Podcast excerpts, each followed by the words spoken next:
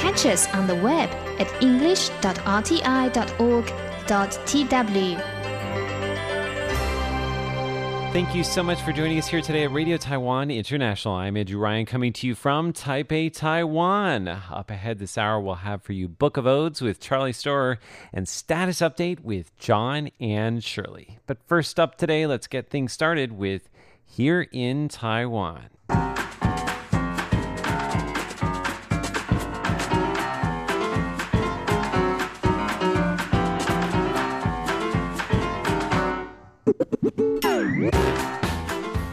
Today is Tuesday, January 29th, and you're listening to Here in Taiwan on Radio Taiwan International.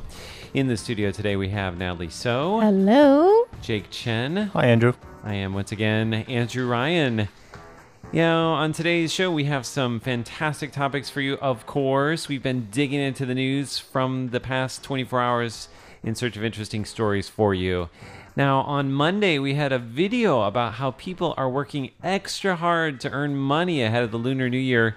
Today, we're going to tell you how a cigarette butt informant makes a ton of money. Maybe this is a good way to make a little extra money out of the New Year's. We'll tell you how much money this informant makes and what exactly a cigarette butt informant is.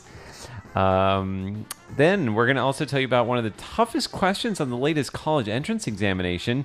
It was so hard that an educator was actually criticizing it. And how smart are people in Taiwan? We're going to tell you about where Taiwan fares in the latest look at the international rankings of smartness. I don't know how I feel about these surveys. Where do we rank, right? I worry about like where where America lands on that list. Yes, um, but all that and more in today's here in Taiwan.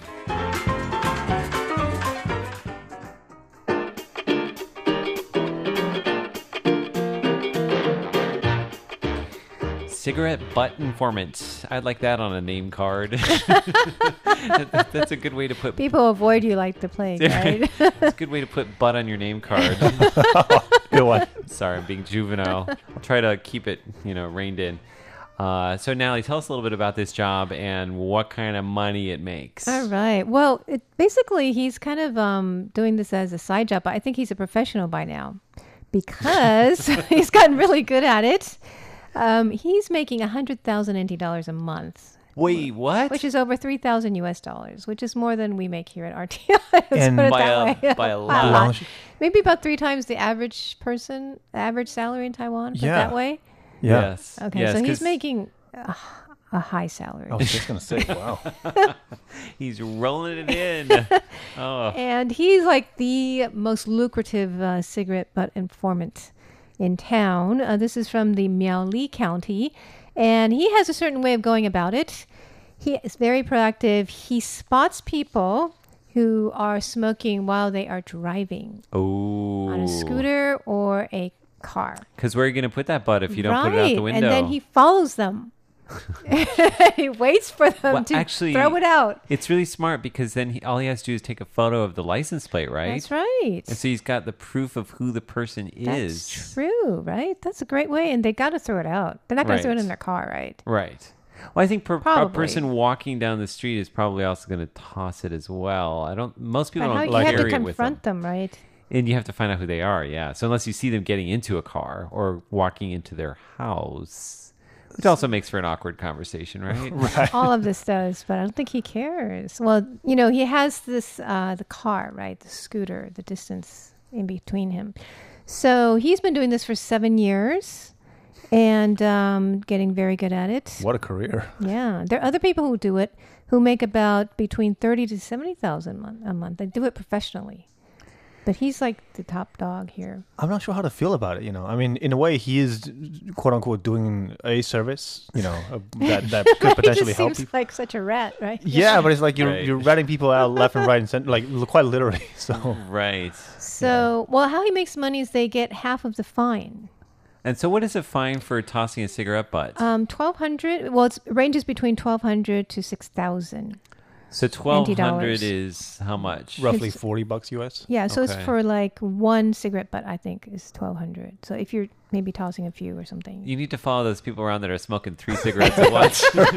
or a crowd, or a bunch right? of people like, collectively smoking. oh yeah, late at night, like coming out of a bar. Yeah. Oh. That's true. you And you rake it know, in.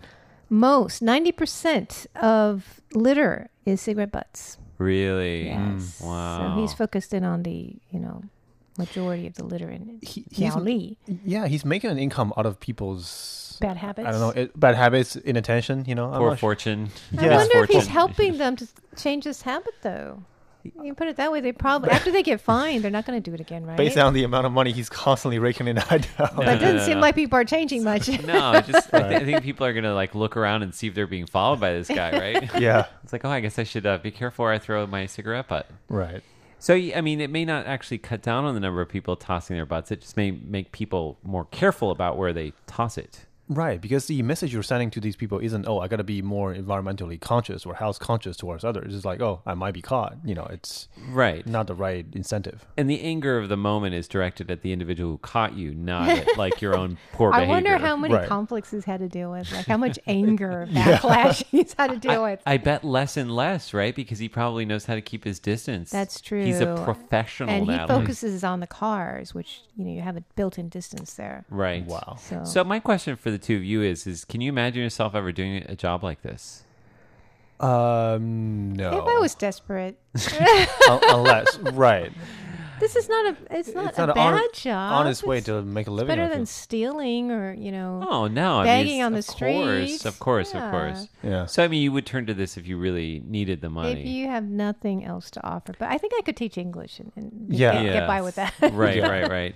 I guess what I think about is, you know, certain jobs you can always like be off the clock, like you can you can leave your work at the office. Hmm. But with this, it seems like kind of like a major lifestyle change. It's like you're wa- every time you leave your own house.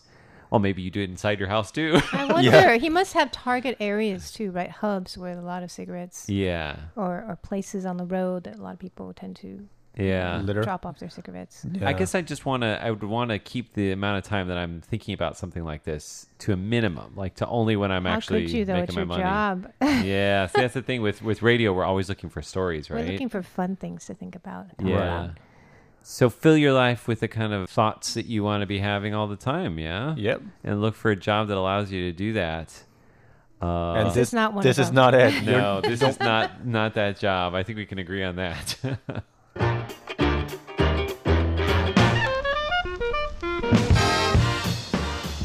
All right. So uh, I've just realized that all of our uh, stories today have something to do with people who are quite clever. Uh, people who That's true. are showing their smarts in different ways. We uh, have the guy who's a professional cigarette butt collector and knows how to do it uh, to make 100,000 NT a month. uh, we're we're going to move on now to a story about the latest college entrance examinations, which took place recently in Taiwan. Right. And you're saying there's a question on the exam, which is one of the toughest ones that we have heard of recently. In fact, an educator has spoken out against the question. Yeah, and uh, this is a pretty important question. It's worth a lot of points in a in a pretty important exam. This is the General Scholastic Ability Test, sort of the first round of the college entrance exam, sort of the weeding out process. If a student don't pass this one, you don't get to take the final exam in July. So it's a pretty Oh, pretty wow. big deal. Um, I think I talked about it last weekend when it was beginning beginning to take place. People actually uh, there were th- I think three people students who vomited because of the pressure they felt Wow. during the exam. It was Oh, how sad. yeah, parents waiting outside with two watches and three cell phones, you know, you know, monitoring times. It's a stressful time, quite literally. So, what we have here isn't helping. Uh, there's a question that asks students to break down the imagery and symbolism uh, of a song lyric, and the second part of the story is to make an analysis on the and I'm not kidding, logical dialectics and the poetic language. Like make a connection, analyze the connection between the two aspects of the language. I'm not even sure I understand what that means. What do you mean the logical dialectics? yeah, and and the and the poetic language in in the song lyric. Okay. So yeah, uh, it goes without saying that a lot of students and parents complain about the the question afterwards. Uh, and a local teacher and, and educator, uh, Li Jiatong, posted a, a pretty long post on his Facebook page saying that uh, I, I genuinely feel fortunate that I'm at a point in my time where I don't no Have to longer take these tests. have to take these tests, and I do sympathize with the students uh, because uh, how it goes is that the the bigger questions toward the end of the test they tend to be longer and they, they, they tend to be like written questions and they're worth more points. These are the questions that that quote unquote separates the sort of the mediocre from the best, I guess. You know, The chaff from and the this was one of them. Yeah. This Right. was one of them. this is this is one of them, uh, and and having grew up partially in the Chinese education system, I totally know the headache when going into the last part of the exam. Oh my gosh. So the the professor, the former professor, said that uh, I mean I understand the goal is to sort of select the, the, the you know to test students' analytical skills, and it's a positive goal, but this isn't the way to go around it. You know, it, it's going a bit too far. Um, I yeah. think most people in the general population couldn't answer that, right? right. So you should ask something that the average person would be able to answer in a in Well, I think it kind needs to of, be or maybe harder than harder the than the average average person, person but maybe something on a problem in society or, or something, right? Something more analyze. useful, if you ask me. I would Yeah. say so. Well, I mean, I think w- what's interesting about this is that you know when you have a tough question like this, then everybody's grades will go down, right? Everybody's mass points, and so you actually they still take a percentage uh, of the people and allow them to continue. So it's not like having one hard question is going to make it hard for any specific person, right? It's just everybody. It's fair. Yeah, it- it's Everyone still a else fair is, has the same hard question, Yeah. and everyone else would try their best and see how many points they can get from their efforts, right? Yeah, I'm guessing anyone except for uh, students who has been preparing for a linguistic major in college would have, I mean, honestly, a, a hard time. Right. And this is a general uh, knowledge portion of the exam. The too. This Chinese is not specifically right? for linguistics. No, this is for the. This is at the end of the Chin, the Mandarin Chinese, test. yeah. Yeah, So it's it's testing your language abilities. right, right. so to speak. Um, yeah, Makes me glad I'm not a student anymore. I think we used to do things too. like that in English class with English poems or something. I think something so. like that. yeah. I mean, yeah. I yeah. I- It just I seems guess- so hard, especially when you're talking about Chinese and all that. Right. And, and I, I'm I'm glad that we are beyond that point in our lives where we're taking you know examinations like this. right. Our pains and sufferings are done. Hopefully. yeah.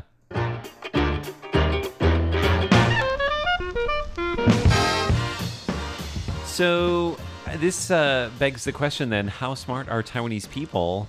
If we're forcing our kids to, you know, answer questions like this on their college entrance examinations, maybe this is forcing people to become just smarter across the board. But how do you measure someone's smartest Right. smartness? Good, good question. So this is um, measured. Okay, this is by Voight Voucher Cloud, and they measure by three factors. We actually came really high on two factors, and really low on one of the factors. So the three factors were how um, highly educated your, you know, school children are, and IQ, and then the number of Nobel Prize winners, which we did low on. So in terms of highest IQ and smartest school children, we're number four in the world. wow. But um, altogether, we're number 13. Okay. So, which is not so bad for little Taiwan. Yeah. Um, so how it goes? Uh, Japan was number one. Is, I mean, are all the countries in Asia? Should we just assume that, or Northern Europe? No, actually, uh, actually, U.S. is number four. Believe Really? it or not. Who so, are they looking at? so number two was Switzerland. Number Such a downer, Andrew. three was China. Yeah, the U.S. has really poor test scores. Yes. Yeah, if you look at international standards, they usually do pretty poorly. but I- they do higher in Nobel Oh, Prize yes, winners. I think that's probably why. But aren't a lot of the Nobel Prize winners aren't they like foreigners who come to Taiwan for graduate studies and stay? Like Mm. Taiwan or the U.S. the U.S. U.S. Yeah. Yeah, probably. So, well, the U.S. gets so much talent just because you know they had to have some things going for them. They Right. famous Right. universities and a lot of opportunities. I think in terms of sheer uh, research prowess, U.S. is definitely among the top three, if not the top in the world. Right. Just so, a just a university or higher level talent that, that you guys get. This is such a weird topic, and it seems yeah. like there's so many variables. there's like I no don't way know you can like really. define smartness, right? But this is how this um, ranking defined it. So it was Japan, Switzerland, China, U.S., and the Netherlands. All right, one answer, one word answer from each of you. Do you agree with this kind of a survey? Um, I don't, based on uh, the idea that they use IQ tests, which is heavy on analytical skills and not on other skills. So I'm, I don't. So I think no they from should have more factors. More You- factors. So you say no as No. well. No. I'm going to say no as well. Yeah, we'll, we'll look into that a little bit more. We'll do our own survey. Yes. For here in Taiwan, I'm Andrew Ryan. I'm Natalie So. And I'm Jake Chen.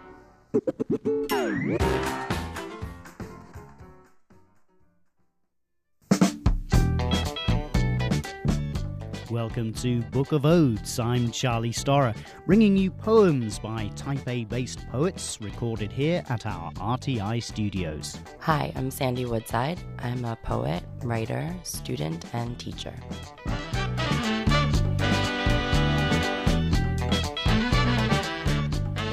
Sandy is one of the co founders of the Taipei Poetry Collective, together with Ashley Hamilton and Alexandra Gilliam, who have both appeared on the show in the last couple of months. They met through The Red Room, a local spoken word open mic. I'm from New York, and I've been in Asia for about six years. Taiwan for six years or other places Uh, as well? Ho Chi Minh City for most of it, and I'm kind of new to Taiwan still. Oh, how are you enjoying it so far? Pretty good, but I think if I learned some Mandarin, I'd be doing a bit better. I've been writing since I was younger. I actually used to think that I was going to be a, a lyricist. This was my main goal when I was like seven years old. And uh, I didn't start publishing anything until high school. And it's kind of cringy when I look back at what I was writing in high school. So um, I had You were published in high school. I mean, I was, but you know, like the high school literary journal or something like that. So nothing too amazing. Um, yeah, I've been getting more involved in the, with the poetic community throughout university, and then again here in Taipei doing the collective.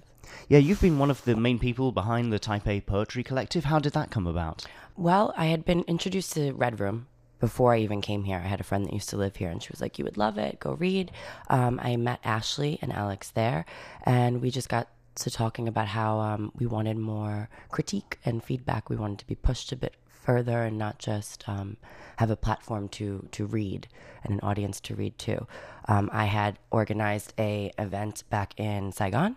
Um, but that was not workshop. That was more, you know, just a reading, um, interdisciplinary reading. So we kind of brought all our ideas together, and, and here we are. And Red Room is quite well known in Taipei, isn't it? It's sort of a place where, where people come together and you, it's a space where you can share anything, isn't it? More or less like poetry or song or For story. sure. or dance. I've seen, yeah. So I mean, that's great, but also it's just not geared towards the poetry community, and that's kind of what we wanted to create. How would you describe your style of poetry? I guess it seems a bit confessional, and sometimes it is, but they're not me. The I in all my poems is not me. I think it's kind of um, a conglomerate of lots of people I've experienced and lots of um, mainly women I've met. So there's there's that to it, and a lot of it is influenced by the fact that I have been abroad for so long. So um, many issues have to deal with um, search for identity or search for what is home, um, domesticity, things like that. Let's go ahead and, and read one of your poems and uh, set it up for us. Okay.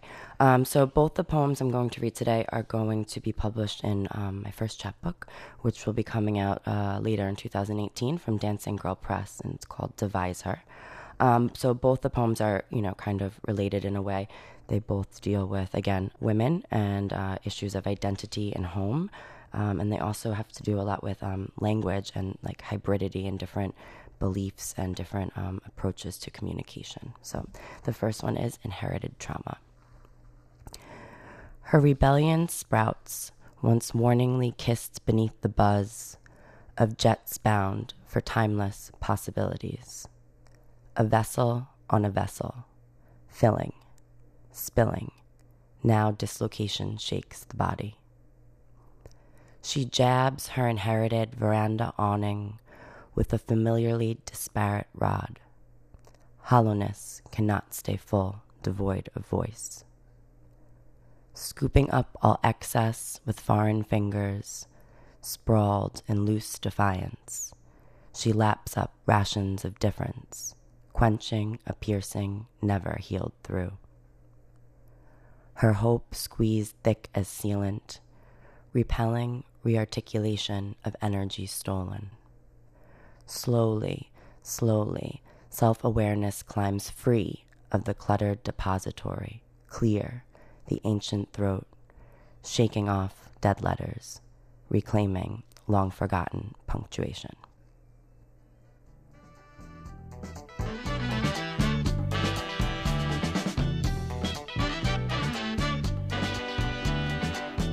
Taipei Poetry Collective runs weekly workshops and in November last year held its first major public reading event called Versify. So, how do you feel about uh, how, how it's been going so far and the, the events you've held? I I think it's going wonderfully. Um, we got a lot of new faces coming to us since we had our Versify event, so that's interesting. But we're gonna have to be uh, we're gonna have to revamp kind of our our workshop um, approach because there are so many new people coming. It was a bit intimate before, and now it's becoming massive, which is which is great. So normally uh, we would have maybe ten to twelve people, and now we're growing, so we'll have different groups. Uh, people upload a poem prior to the meeting and we come in and kind of the person will read their poem to their group and everyone will give some sort of feedback also handwritten feedback on the copy and then give it back to them so that they can take it home and edit at their leisure it's been working yeah quite nicely i think How does it feel when other people read and then criticize your poems? How do you feel about that? I feel good about it because I this is what I wanted, but I could see how maybe it's harder for for some people, especially if you're new at it. So as long as you're respectful and you have um, constructive criticism, I think that it can work out quite well. Well, poetry is very, very personal, isn't it? So you, be, you know yeah. your your style and your structure, your form, the words you choose. Every every word is very carefully chosen in a poem. Yeah. So I don't know how I would take it if someone says I don't like that word. Yeah, And, well, you, and you're like, well, no, I chose that word for a reason, you know, or the line is this way for a reason. For sure. But then I guess it comes down to maybe don't bring a poem that you feel is super well polished and you're very attached to. Bring something that you want to work on a bit more. Or um, maybe just having that feedback and having these people question what they understand your poem to mean can, can help you, you know, approach it differently, even if you are very attached to your form. I know I had problems with this in the past, but, you know, So now you're you're open to having other people look at your poem and say, I don't like that. Yeah, in fact, like I'll bring them in pretty raw sometimes so that I feel even more open to criticism. I'm like, this is kind of bad, but uh, can we can we look at it together? So it's nice, yeah. Um, this poem I'm reading uh, I was written a while ago when I still lived in Saigon. Um, it will also be in my chapbook coming out later this year. Thematically, it deals with a search for home and identity, and there are also um, issues about um, remedy um, and spirituality and domesticity. Kitchen remedies for a broken heart in early winter. Soak a cotton ball with vanilla extract. Squeeze it out and put it under the tongue, and it will quickly calm hysteria. Lord Riken. Immune to large organic yellow onions, splattering oil, and last night's glass and toes. She wafts with spices and waltzes in a stained gray skirt, exhausting what's left of air. She's a turmeric tongue, cayenne mind. How long's the fillet been lying on the sweaty black counter? Cigarettes are desired when onions and oil combine. Monday, cauliflower turned purple, had hope for chartreuse. Salmonella gestates for how long? Incubation's the term. Cardamom and dates in tandem can combat your sadness. For grief, an Ayurvedic kitchen's required to dine. If the oil bin black pepper and rose, the glass would hurt more now. Rub the old heart with corn dust and damp thorns as substitute.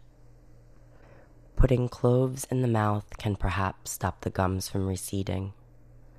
Decay and alcoholism abated in only one bud.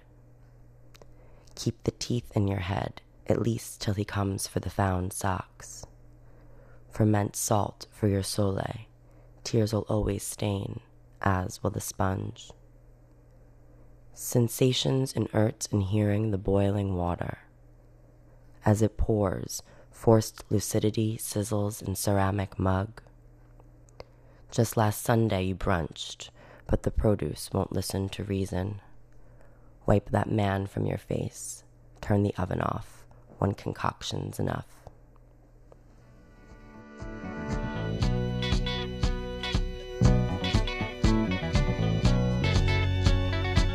Thanks for listening to Book of Odes, where today my guest has been Sandy Woodside.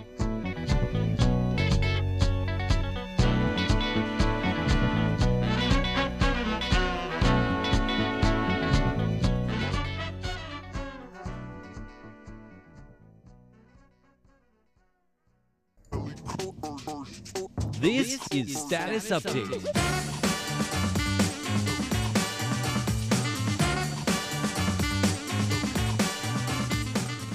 Hello there. You're tuning in to Status Update. I'm Shirley Lin. I'm John Van Trieste. Yes, we'll be getting to your lovely letters and your lovely Facebook comments. So um, let's get going on this show today. All right, it's the last show in January. Is that right? Right, that is right. So let's update our status here a little bit. Right. How are you doing, John? I'm doing all right. I'm getting ready for our big Lunar New Year extravaganza vacation. Yeah, I know. So we actually, you and I are going to be coming into work during the holiday week. Yes, well, we all are at certain points. At certain point, yeah. Doing the news, can't do without the news. so, but um, anyway, you know, um, have you been like hiking around? You know, there's been some good weather days lately. no, I haven't been out in a while. Really? Okay. So last week I went uh, with some friends to. I've always been calling it my backyard, right? Well, it kind of is. Yeah, um, Bitan.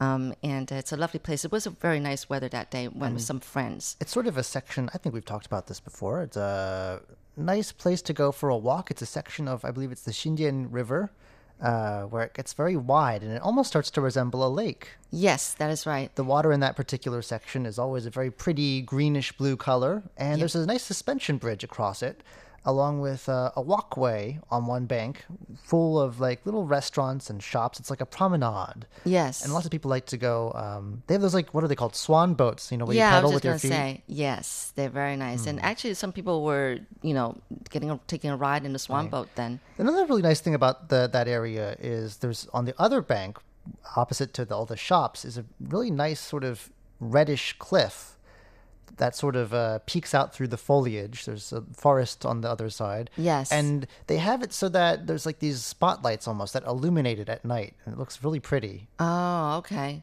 The cliff is like Yeah, in sharp cliff. relief.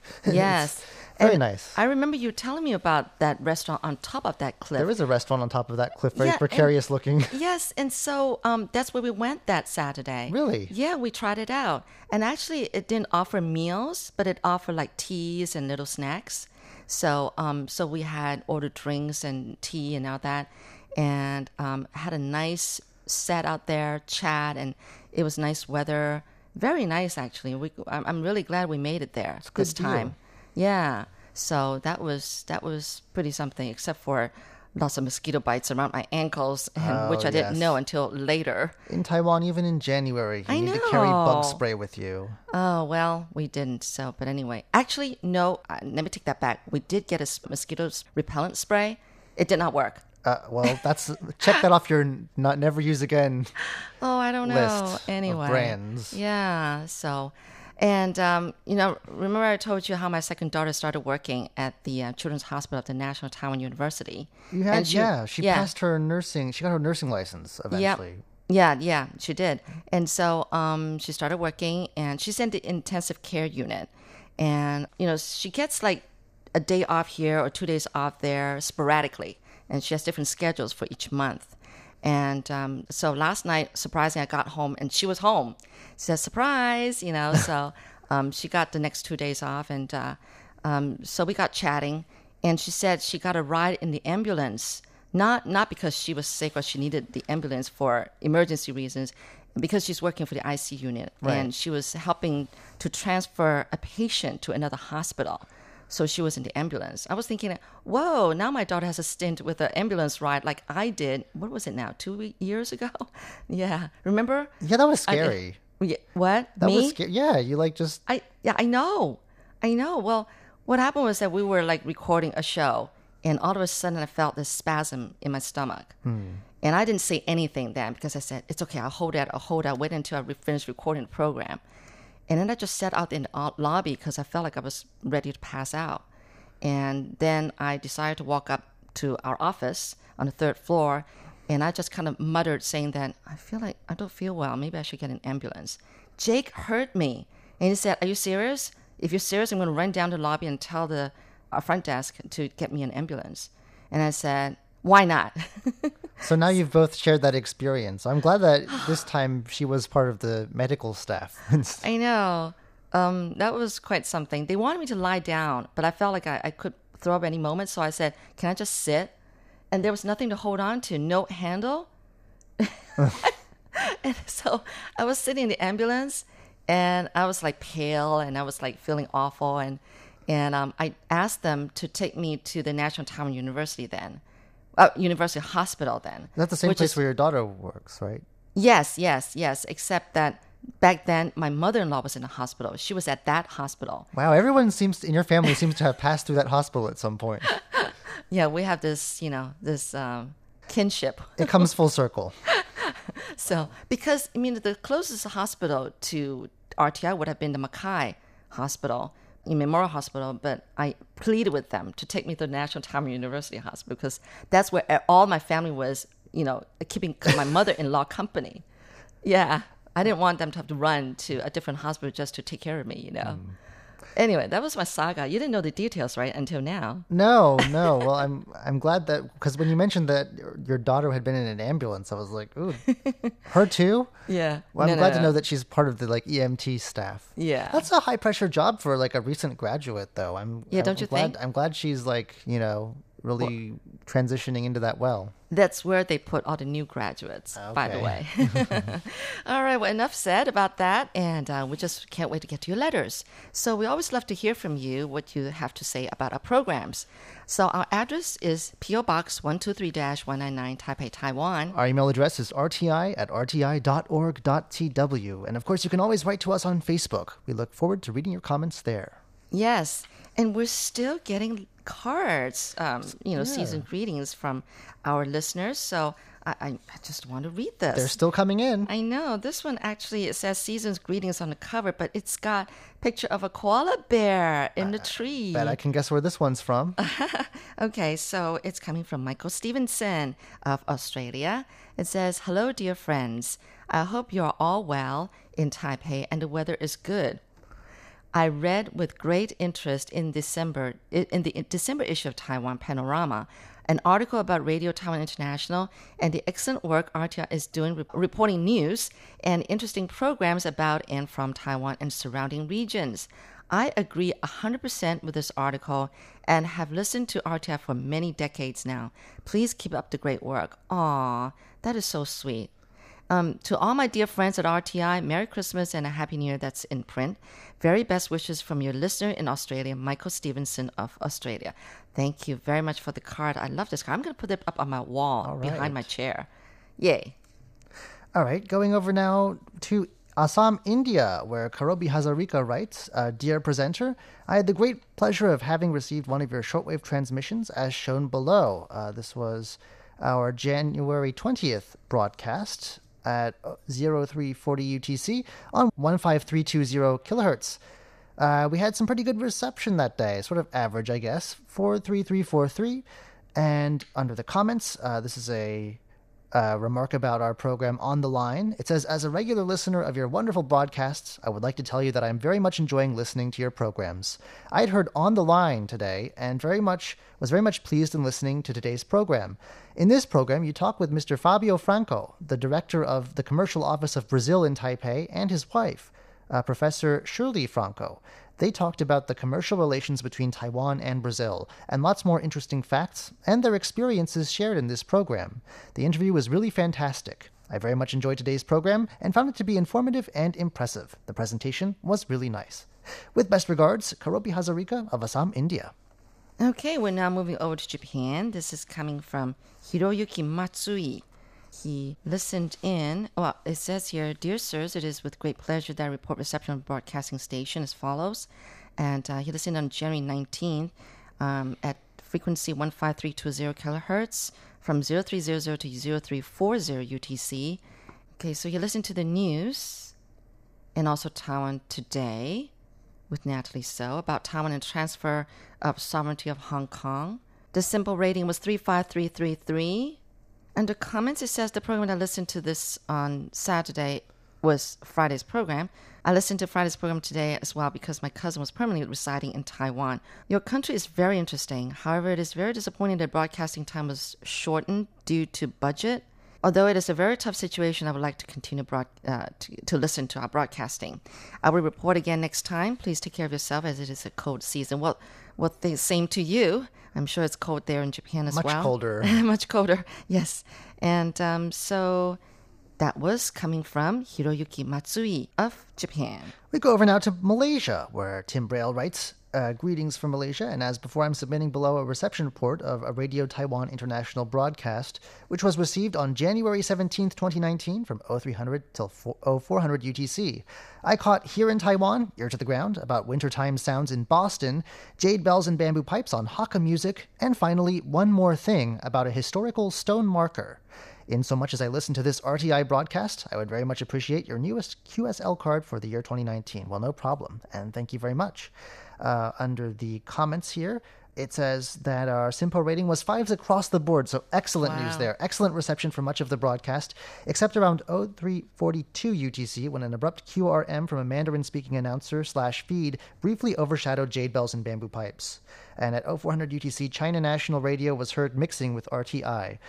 Program content included, uh, after the news, a report about the Lantern Festival in Taiwan and overcharging at Taiwanese night markets. Uh, there was Here in Taiwan, which featured stories about Taiwanese finding that over 90% of Taiwanese would like to change their job after Chinese New Year. Yeah. Yes. Not great news. It's a trend. um, the Taiwan Zoo's new edition of a black-faced of four black-faced spoonbills from Japan. We were both on this episode. Yes. Uh, mountaineers installing inflatable oxygen chambers and huts around Taiwan's mountains, and a Japanese organization that donated children's books as payback for Taiwan's assistance to the victims of the 2011 tsunami and earthquake in Japan. Ear to the Ground, hosted by Andrew Ryan, returned to his native Boston. Uh, to record the sounds of winter and interviewed his niece Grace and Fiona. Well, Andrew's lived all over the place. I don't know if Boston's he's in Boston native or not. He, he is. Is he? A, yes. I knew he he has a Massachusetts connection anyway. Yeah, that's uh, right. Jade Bells and Bamboo Pipes, hosted by Carlson Wong, featured the second part of music by the Hakka people, The Voice of Hakka. Compositions included one of the first Hakka songs of 20 years ago about returning home and children singing Teach You to Sing Mountain Songs, along with a political campaign song about ethnic blending in Taiwan, Where Would You Go? One More Thing was about a historical rediscovery of a stone marker which was set up in 1928 to celebrate a school's establishment on the site. So that comes to us once again from Tim Braille of Malaysia. Thanks so much for writing in. Okay, and now we're moving over to um, Chennai, India. This is coming from Jawahar Sheikh. Um, it says, a warm greetings to all of you at RTI. And he listened in on January 12th at 15320 kilohertz. SINPO rating was 45444. That's not bad. Um, he listened to the news read by Charlie Storrar and also Taiwan Today. That would have been Natalie So. She interviewed two American political f- professors and experts on China affairs on what went wrong with the U.S. policy towards China. Also, live from Taipei, that would have been with Charlie Storrar. And he said that the main cause of disturbance um, was atmospheric noises at a moderate level throughout the transmission, no interference by other radio stations. Well, that's good to know. All right. And actually, he um, attached audio files. Well, thank you for doing that. Okay, so that was again coming to us from Jawahar Shaikh of Chennai, India. It's a Facebook roundup. As always, a very busy week in the world of Facebook. Uh, we started off with a January 18 post about our year end party, which went very well. We, we all had a good time. Uh, Luke Bramley wishes us happy holidays. That same day, we posted uh, a piece about postal workers who won't get that much time off over the holiday. Uh, most people are getting, what is it, nine days this year? Yes, nine days, including two weekends. Yes. Right. Well, we can sort of we can sort of commiserate with them, I suppose. But anyway, Sheikh Jawahar wrote, although the postal service is essential to the public, the government should respect the feelings of postal workers. On January 22nd, we wrapped up this month's Taiwan Top 10 with our number one entry for the month. Our theme uh, once again was traditional jobs in Taiwan, and for number one, for number one, we picked flower roadside flower sellers Yeah. uh, which you see a lot of times darting in and out of traffic. Not very safe all the time. But anyway, uh, Kim Lee wrote, Taiwan must be a nice place then.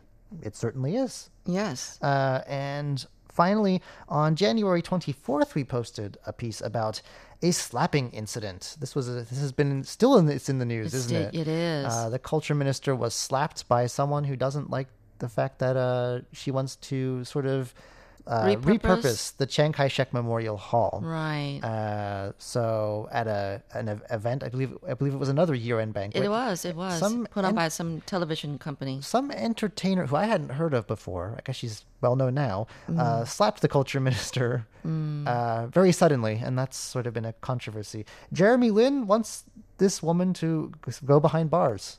That's Oh. what the comment says. Uh, well, I don't know what the what the courts will decide, or if there's going to be a lawsuit, or what what what will end up happening. But uh, it certainly is in the news. right. Well, the latest um, that I know is uh, well that the television company actually um, apologized to the culture minister Right. on behalf of that entertainer last week. Well, they were the organizer of the event. Right. So yeah, we wrote about that last week. But uh, Right, right. this story shows no signs of going away anytime soon. All right, well, that's it for this week's uh, status update. I hope you enjoyed the program and um, do write us letters. We always love to read your letters on air and also your Facebook comments. So, oh, yeah, anyway, um, maybe you can take a piece of paper and pen and start writing down the address again, just in case. It's P.O. Box 123 199 Taipei, Taiwan. Or if you're the more tech savvy kind, you can write us an email. Uh, send it our way at rti at rti.org.tw. And of course, we love your Facebook comments, so keep those coming our way too. Right. And we'll see you in February. So, I'm Shirley Lin. I'm John Van Triesten. uh, Happy New Year because Happy New Year. coming up, isn't it? The Chinese, yes, Chinese first week of New Year. Right, okay. And while we still have time, I'd like to play a song. It's actually a cappella by Eason Chen of Hong Kong and the Duo Band. And this is um, the song called Unity. Let's have a listen. 我们这个巡演去了很多城市，很多美丽 memory。Sometimes when I think of all those laughters and tears, those suns are lying at sea.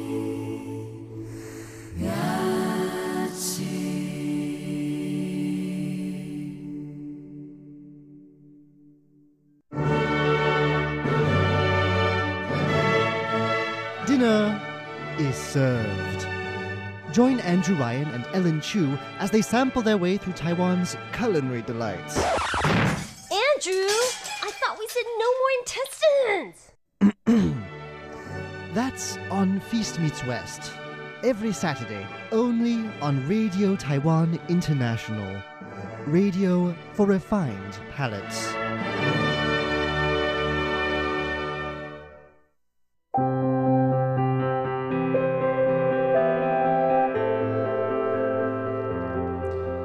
Thank you so much for listening to all of our programs here today at Radio Taiwan International. I'm Andrew Ryan, back once again in the studio with Natalie So and Jake Chen, and we're going to leave you with one more thing.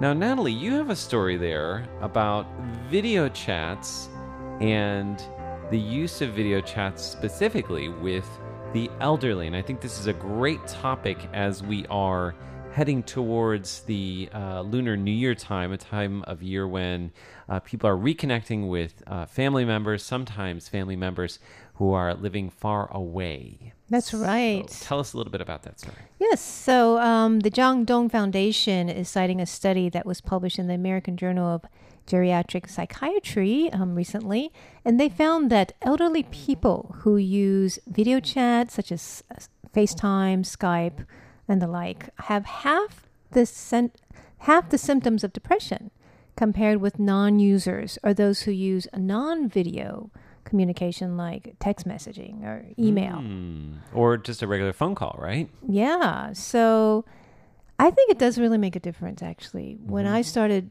FaceTiming my dad, I felt much more closer to him. You know, he lives in the United States, way out there. Okay. And um, so they're saying that, you know, this can really help reduce feelings of loneliness. Um, it, it increases the feeling of intimacy. You know, um, I bet, yeah. You know, Mm. and um, it just makes the interaction a lot more real and close. Yeah. I remember talking to your mom and saying she loves video chat with you. Yes, it that's feels like you're, right. she's in the next room to you. That's true. Yeah. So, um, you know, because you have the body language, the expressions, you can see Mhm. the person you're chatting with. And so they're encouraging people to take advantage of new technology and also to help the elderly in your life. If they don't know how to use it, maybe you can set it up for them, Sure. you know, and to teach them how to do it, uh, to be patient with them. Um, and to use video chat as much as possible. Of course, seeing them, you know, in person is the best way. But if Mm. you live in a different city or something, to video chat with them regularly, and that would really uh, make a difference in their lives.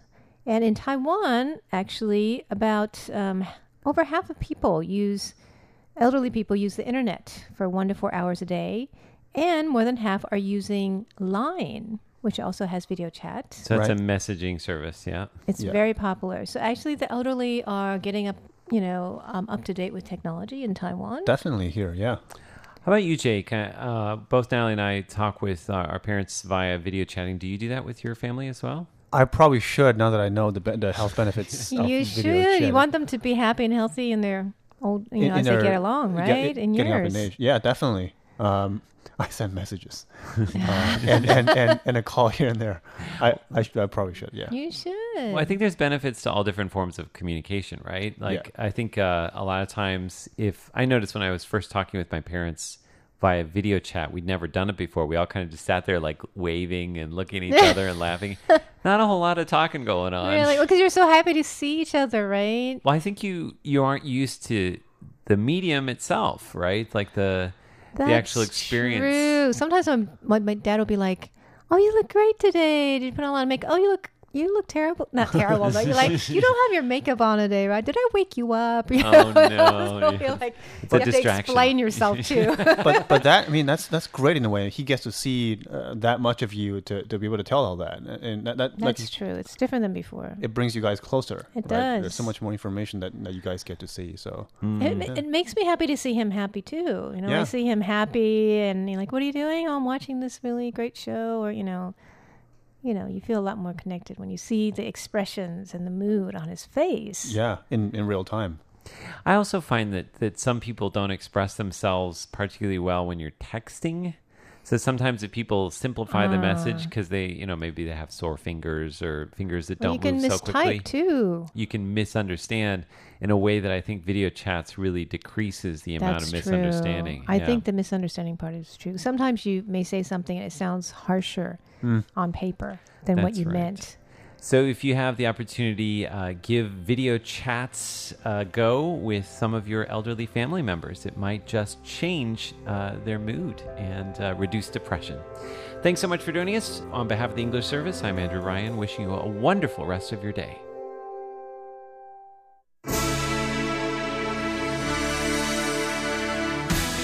Thank you for listening to Radio Taiwan International, broadcasting from Taipei, Taiwan.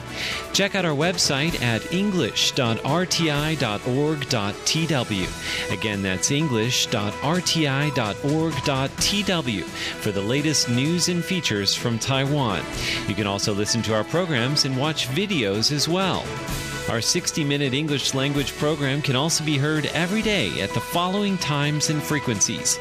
In southern China and South Asia from 1600 to 1700 UTC on 6180 kilohertz. Again, that's in southern China and South Asia from 1600 to 1700 UTC on 6180 kilohertz.